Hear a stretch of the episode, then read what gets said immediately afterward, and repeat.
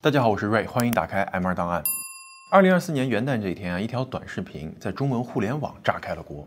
视频的主角啊，是一位在美国的华人博士，他一夜爆火，迅速登上了国内各大短视频平台的首页。但是呢，他的走红并不是因为事业有成、光宗耀祖这种老套的剧情，而是一个一波三折、令人唏嘘的故事。事情啊，要从在纽约的一位华人视频博主王探长说起。二零二三年末的一天呢，王探长在纽约布鲁克林的街头看到了一位疑似是中国人的流浪汉。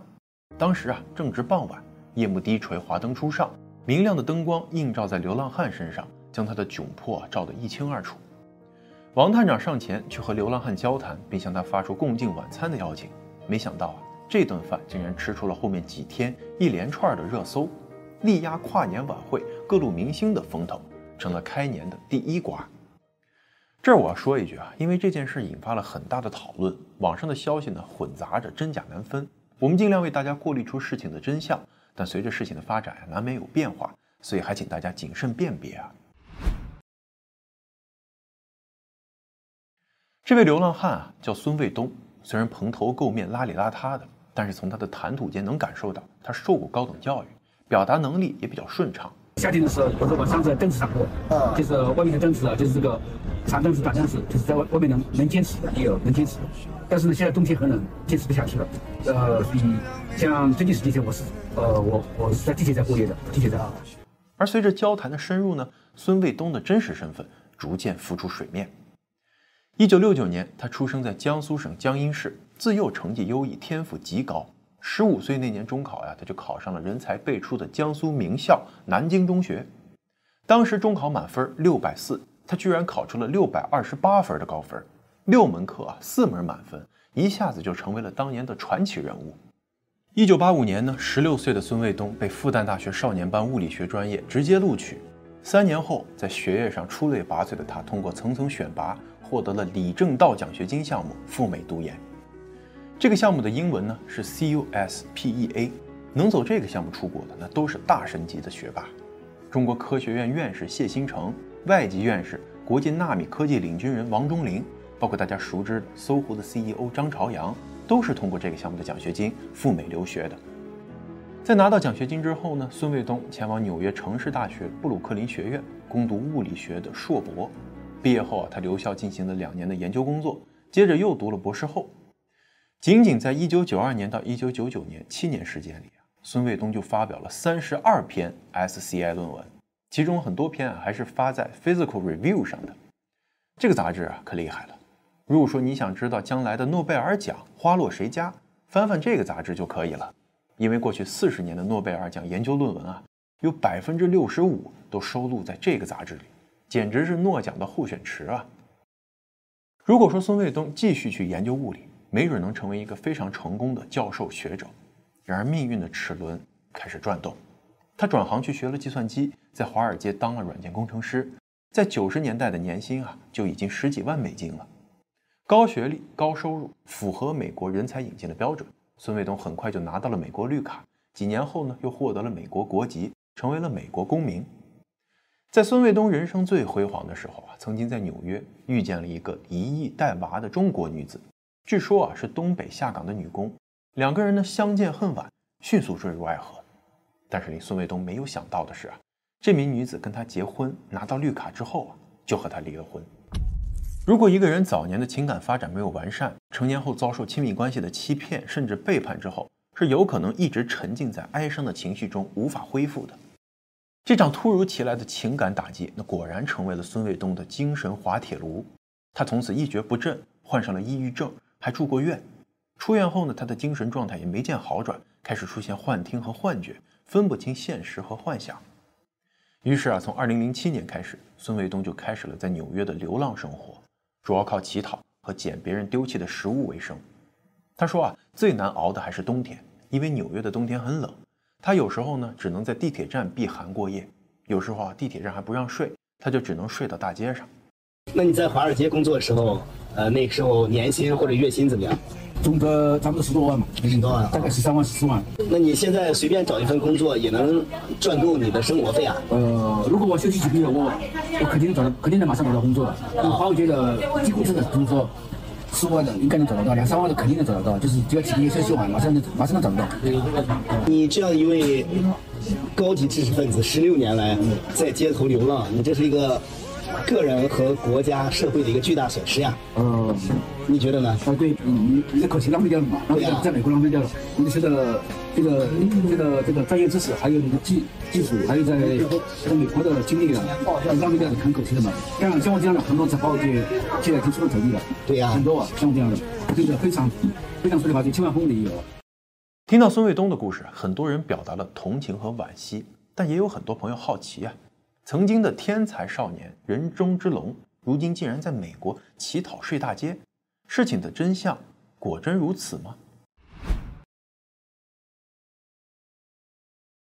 接下来啊，剧情的走向不出意外的出了意外，就在大家纷纷为孙卫东感到惋惜的时候，哎，反转就来了。怎么回事呢？说孙卫东在美国的同学啊，爆料了一个截然不同的版本。同学说啊，孙卫东呢一拿到工资他就去赌博，每周都飞拉斯维加斯，赌到倾家荡产，在精神刺激下患上了幻听，然后啊老婆才和他离了婚。孙卫东其他几个同学也证实说，他曾经向几个同学借了几千块钱，都拿去赌博了。所以呢，物理系几十个中国学生没有一个人愿意去帮他。孙卫东的同学还气愤地说，很多人并不了解孙卫东，都以为他挺可怜的。那这种人啊，其实是活该。孙卫东呢，对因赌博才导致家破人亡的同学爆料是只字未提，但他在后来的视频中坦诚了自己的弱点，说自己啊确实有点不切实际。如果自己踏实点，他现在呢其实也可以找到月薪六千美金的工作。而在复旦大学的校友群里啊。很多人呢是更愿意相信孙卫东每周坐飞机到拉斯维加斯赌博啊，这纯属是无稽之谈。因为纽约飞拉斯维加斯这单程直飞那一趟要六个小时，去大西洋城不是更近吗？事情发展到这儿啊，有一部分网友呢同情他的经历，呼唤曾经同期留美的张朝阳帮忙给他安排个工作，还有支持把他给接回国的。而另一部分的网友啊，则认为他是咎由自取，反对救助孙卫东。认为他既然是美国人了，那就应该在美国待着。就在网友们吵得不可开交的时候啊，剧情的走向也让大家始料未及。其实，在这个复旦留美博士纽约流浪十六年的视频获得了关注后呢，很多在美国的中国人纷纷向孙卫东伸出了援手。复旦美国的校友会成立了帮助群，志愿者呢已经将他安置到了临时住处，还给他理了发，联系了口腔医院。孙卫东呢也表达了自己想回国的愿望。但他没有证件和钱，所以没办法回家。于是啊就有热心人士想出钱出力把他给送回国。可是啊，就在这个时候，戏剧性的一幕出现了。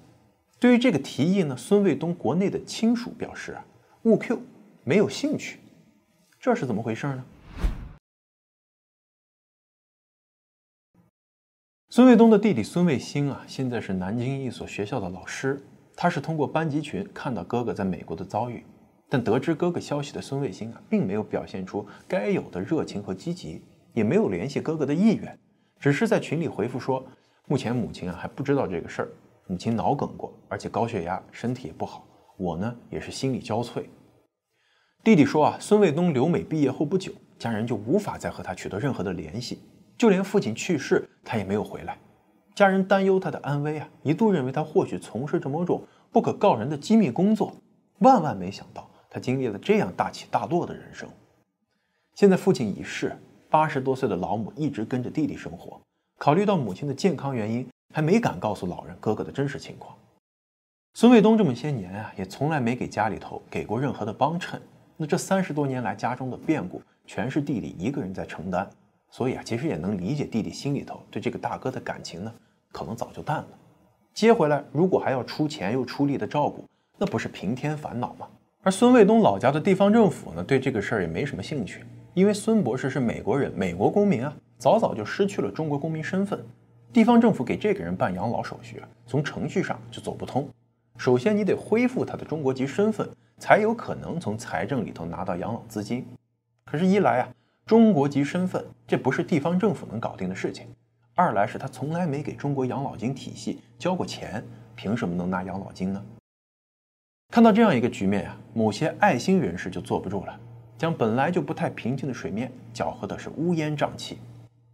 美国上海同乡会开始到处的联络关系，希望能把孙卫东啊送回江阴去。咱们这插一句啊，这个美国上海同乡会呢，二零二二年干过类似的事儿，在路边遇到了一个流浪汉刘大爷，发现是个老乡，就筹集了一点五万美金把他送回中国。没想到这位大爷当年是抛妻弃女偷渡到美国的，由于没有合法身份，找不到正经工作，又坚决不回国，就这么在美国黑着流浪了三十二年。而且呀，他这一回国就开始跟妻女抢房产，因为他还是个中国籍，所以呢，政府是有义务保障他的基本生活的，妻女还有救助赡养的责任。虽然他的行为啊恶心了一众网友，但是被送回国还算是说得通。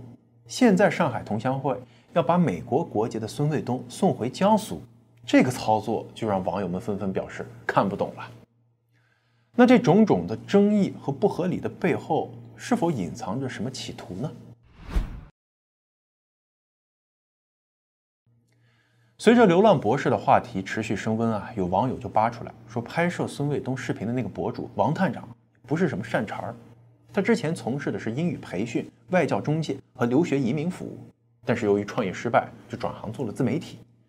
尽管他在网上的粉丝不多，但是在现实生活中啊，认识他的人却说他在业内的声誉不佳，经常是夸大其词，为了扩大留学移民业务。而这位王探长去拍摄孙卫东呢，也很难说他的目的单纯。他呀是听朋友说见到过一位华人博士流浪汉，当时就觉得这个故事有爆点，于是决定呢先拍个视频，看看能不能火。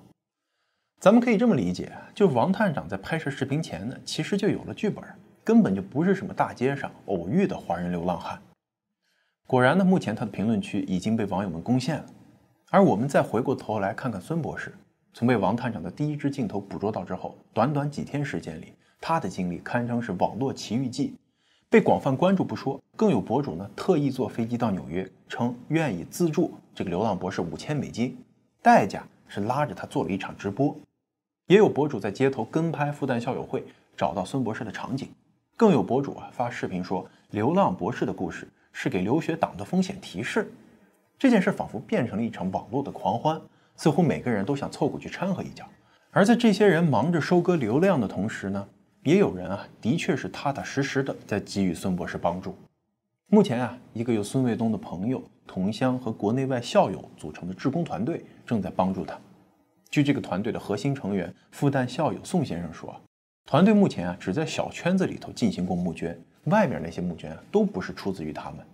他们现在帮孙卫东租了一间公寓，平时给他送送饭、聊聊天儿。毕竟流浪了十几年，孙卫东丧失了一些生活习惯，需要慢慢恢复。宋先生还说啊，从中长期而言呢，他希望能够依靠社会资源，帮助孙卫东解决吃穿住行等基本问题。但这一切都需要时间，一方面是申请社会资源需要耐心，另一方面。让孙卫东恢复正常的生活也需要时间。到目前为止呢，孙卫东的部分证件已经找回，一些证件啊正在重新申请中。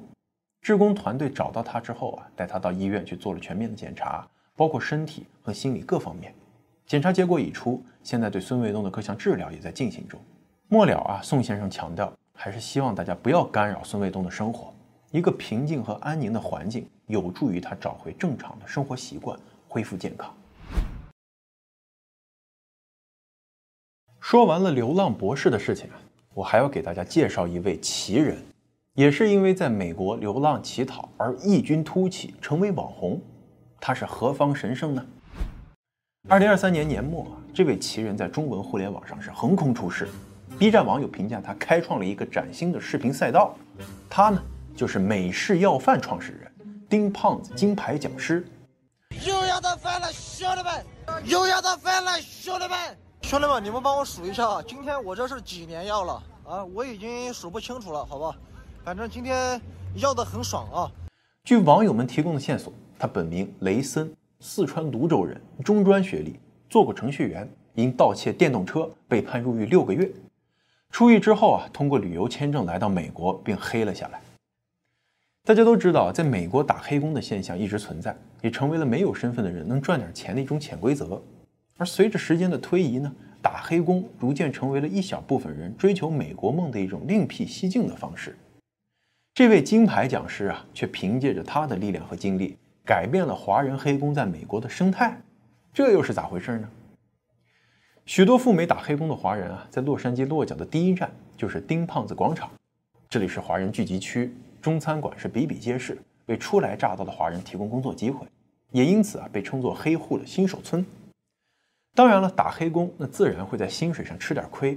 由于工作时间太长，薪水太低，讲师啊一怒之下就整顿了黑工行业，以偷税漏税、雇佣黑工等罪名举报了好几家华人餐馆的老板，导致华人餐馆集体拉黑了他。丁胖子讲师一战成名，名声大噪。讲师的行动啊，在华人社区掀起了巨大的波澜。一方面呢，他揭露了一些企业非法聘用劳工、剥削工人的行为。引起了社会各界的关注，而另一方面，依赖着打黑工的人却因此失去了工作，陷入了经济困境，他们不得不重新考虑自己在美国的生活道路了。而一些原本依赖黑工才能维持运营的餐馆和企业，现在也面临着巨大的经济压力。据说啊，现在整个洛杉矶都没人敢去雇华人黑工了。哎，如果有洛杉矶的朋友了解这个事儿的，可以在留言区告诉我们是否属实啊？在捣毁了餐厅黑工产业链之后呢，讲师就开始了更新自己在洛杉矶收容所的要饭视频，摇身一变成了另类美食探店——洛杉矶要饭仙人、北美丐帮总舵主，秉承着黑红也是红啊，讲师一骑绝尘，开辟了一条连竞争对手都没有的要饭博主之路，他自己啊也就成为了很多人的电子宠物。The looks bread，呃，yeah，兄弟们。又要到饭了，兄弟们！刚才那个是我的一个 bro，呃，因为今天星期天嘛，然后收容所没饭吃，然后他看我很沮丧，所以说他就啊送了我一盒这个面包啊。然后的话，反正先吃了吧，啊，先吃了，然后再去要点饭，对吧？现在这个今天打野才刚刚开始啊。还有人啊认真分析了蒋师和孙博士的经历，说曾经的天才少年与现在的失足少年，最后殊途同归嘛。在美国的大地上做起了流浪汉，不过蒋师的流浪之路可比孙博士的精彩多了。我给您详细讲讲。蒋师住在一顶破败的蓝色帐篷里，经常被城管赶来赶去。他每天的奇遇啊，从打开帐篷的那一刻开始。活动的主要地区是洛杉矶的当趟，这是全加州最混乱的地区之一啊。而讲师呢，就要在这片区域要饭，而且要出了心得体会，要出了精彩人生。讲师有自己独门原创的要饭战略，政府收容所就是按时开饭的食堂，优点是只要排队就有饭吃，缺点呢是不够可口。如果碰到了社会慈善人士组织的摊位啊，那就有机会得到额外的美食奖励，烤鸡腿、牛肉派、蔬菜沙拉、蛋糕、曲奇、美式咖啡这些都不在话下。有幸碰到分发水果的摊位啊，还能领到一袋子的新鲜草莓呢。主打一个让所有的流浪汉都过上健康均衡的生活。本来在看笑话的网友们却笑不出来了，这比我在食堂吃的都好啊！更有网友破防的说：“这伙食啊，比我在陆家嘴的好多了。”运气好的时候呢，还能碰见志愿者在街上派发洗漱用品、被褥和换洗的衣物，甚至还有给流浪汉免费测血压、理发和看病的志愿者。大胡子哈雷机车党们会豪迈地递给他一块牛排，热情的墨西哥人会递给他现烤的热乎乎的牛肉派。烤炉上呢，还有新鲜烹饪的酥皮大鸡腿。讲师品尝到顶级美食的时候啊，会激动的大喊：“太好吃了！”给镜头前的大家分享白嫖的喜悦。不过呢，他也有运气不好的时候，一整天什么食物都要不上。作为罕见的华人流浪汉，驰骋洛杉矶当趟啊，讲师靠三句吉祥话走遍天下：“God bless you, Miss. You're gorgeous. Hey sir, can I get it? Hello, Miss. I'm hungry. Uh, so thirsty. Uh, can I get it? Like water? Uh, I want milk. Milk. Milk. Oh, okay. Miss, you are very, very gorgeous. God bless you. Hey, Miss, you too. God bless you. I love you. God bless you, everybody. 和美国人交流的时候呢，他从来倒是不会轻易透露自己中国人的身份，害怕给祖国丢面子嘛。一句 "I'm Japanese" 脱口而出。每次成功要上饭，讲师就会激情四射的吼一句：“又要到饭了，兄弟们！兄弟们，又要到饭了，兄弟们！”还把自己不想吃的食物派发给其他没要到饭或者年龄大、精神状态不好的流浪汉。网友啊，甚至调侃道：“说充满爱心和正义感的讲师，下一步应该直接去竞选加州州长。本来啊，大家都是抱着看笑话的心态来关注这个电子宠物的，结果看着看着才发现，讲师靠着一台普普通通的 iPhone，用最平实的方式给大众呈现了另一种美国，一种没有滤镜的真实的美国。讲师与流浪汉同吃同住，用最朴实无华的方式展现出底层人民的生活，背景里啊还经常出现警笛声，主打一个真实。那除了在国内爆火啊，讲师还火到了外网。最搞笑的是，美国本地的媒体以为他是真正的大学金牌讲师，用 Prof Fatman Day 报道了他。据说啊，讲师的视频在平台最火的时候日入二十万，这个说法是真是假？那现在当然无法考证。一些人呢赞扬讲师简直是一个帐篷里的罗宾汉，他就像是对滥用移民劳工的美国市场一个行走的中指，同时呢也是对中国式内卷的拒绝。因为他选择在世界的另一端露宿街头，在贫民窟里头自食其力，也不愿意在国内卷着；而有些人啊，则把他看成是一个跳梁小丑，一个吃白食的人，是华人社区的耻辱啊！有一些人呢，看了他的视频，说美国人果然水深火热吧，满大街的丧尸；而另一些人看了会感叹美国的福利制度也太强了，在街头要饭都饿不死，怎么说都有理。目前呢，讲师的短视频已经结束了美式要饭的部分，开始更新徒步环美的旅游博主之路。讲师拉着他赛博朋克的房车，狂拽酷炫地行走在美国的土地上，像极了塞万提斯笔下的堂吉诃德。在 L A Taco 的报道中呢，有这么一句话非常有意思啊：In the man's videos, Skid Row seems to offer everything except for the consoling. Or housing resources needed to help people exit the cycle of homelessness。贫民窟里头好像什么都有，就是没有心理辅导、保障住房这些啊，真正能够让你不再流浪的东西。无论是流浪博士孙卫东，还是丁胖子金牌讲师，舆论的漩涡啊，仿佛都指向了这类群体：homeless，无家可归的流浪汉。这些人呢，盘踞在繁华的市中心，以洛杉矶、纽约这类大城市最为严重。联邦政府在二零二三年十二月的报道中说啊，流浪人口激增至有记录以来的最高水平。二零二三年一月，全美共有六十五万余人无家可归。为什么有这么多人流浪街头呢？虎嗅网的报道中提到啊，首先就是租房太贵。以纽约为例啊，最低时薪呢现在涨到了十五刀，但是一个五十多平米的公寓，一个月的平均租金也在三千五百多刀，付完房租啊，兜里就真不剩几块钱了。而且疫情期间呢，大范围的失业也让很多人付不起房租，于是呢，流浪汉们要么挤进了人满为患的庇护所，要么就在地铁里头安家落户。其次啊，是大病返贫。美国的医疗费相对昂贵，当一个人的身体无法参与社会生产劳动，身边又没有亲戚朋友的时候呢，往往就会被系统甩下车。这里头啊，也包括精神类的疾病。最近街头流浪汉伤害市民的事儿，大家看到的比较多。在讲师的视频里，你的确能在背景里头看到各种精神状态的流浪汉，有人自言自语，有人大声咆哮，还有人直接抢走他的物资。这也导致了另外一种社会问题，那就是反过来对流浪群体的妖魔化和污名化。最后啊，是美国几十年来最难解决的问题——毒瘾和药物滥用。国家药物滥用统计中心的数据啊，吸过大麻和使用过处方类兴奋剂的人数占比约为百分之四十六。流浪群体呢，吸毒的原因有很多。为了忍受病痛了，度过饥饿了，保持清醒以防他人偷东西了，或者克服不健康的精神状态等等。还有一个原因啊，那就是在街头，毒品购买起来也比较便利。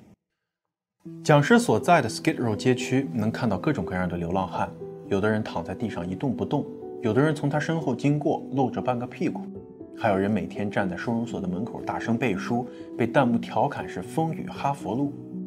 但是只要仔细观察呀，就能发现这些人要么是患有精神疾病，要么是瘾君子。在很多停车场里呢，底层的普通人就住在车里头，汽车内部变成了他们的餐桌、衣橱和卧室，这就是他们全部的固定财产。而这些人呢，也是有工作的，只不过他们的工作无法负担日益高昂的房租，比如在丹佛。有的机构调查过这些蛰伏在车内的流浪汉，其中一百三十五个人的平均月收入为一千五百八十一美元，而丹佛的一居室平均价格为一千六百五十五美元。比弗里山庄的卡戴珊家族为了过圣诞节，可以盖一座滑雪场，而市中心帐篷里头的流浪汉啊，可能已经两个月没洗澡了。美国呢，并不是一把万能钥匙，这里头并没有解决所有问题的答案。流浪博士孙卫东与丁胖子金牌讲师，也许会跟那些在网络上走红的流浪奇人们一样，最终都湮灭在互联网的烟尘中。但是我们不能忽视的是，马修·戴斯蒙德笔下那些无处安身的贫穷。感谢收看《M 二档案》，咱们呢，下期再见。